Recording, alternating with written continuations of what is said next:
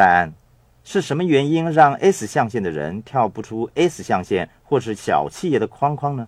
哦，那是因为他们为了省钱，凡事亲力亲为。是的，S 代表自由职业者，他们总是说我要自己做。是，S 也代表超人，他们以为自己是超人，什么都可以由自己来做。他们什么都要自己做，其实他们首先要做的应该是簿记。没错，除非你成立公司自己当会计员，否则你为什么要学记账或者是其他会计知识呢？可是这样说，又似乎跟我们一直以来建议大家学习阅读财务报表、现金流管理的目标相互矛盾。其实，了解和实际行动之间的差别是很大的。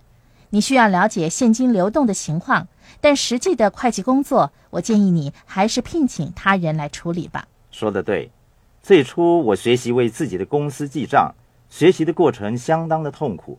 后来我请来了一位有四十年做簿记经验的簿记员，他每小时的收费只是十美元，他把我的收据排列得妥妥当当，只花了两个小时就帮我整理好一份报告。如果由我来做，恐怕要花上一个星期才能够完成。我只需要支付他二十美元，可是这不是钱的问题，他让我感受到一种挫败的感觉。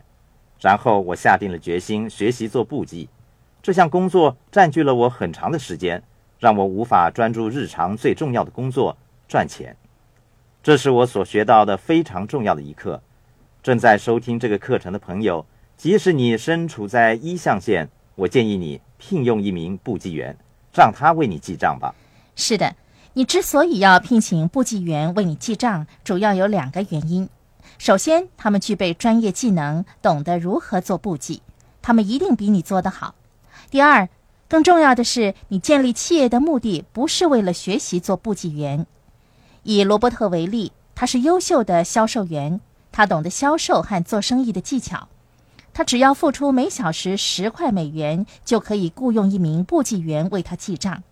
如果由他自己来做，不是浪费了他的才能吗？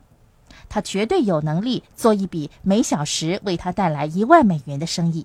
我认识一些管理房地产的人，他们凡事亲力亲为，四处向房客收取租金。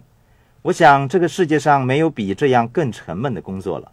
真的难以想象，他们四处敲门说：“要是你们不付租金，我就把你们赶走。”我有一个曾经做过这一类工作的朋友，他退出了房地产这个行业，因为他讨厌收取房租的工作。我问他：“你为什么不找一个房地产管理人代劳？”又是那句话。为了省钱，真是愚不可及啊！小企业之所以永远是小企业，原因之一是他们错误的省钱。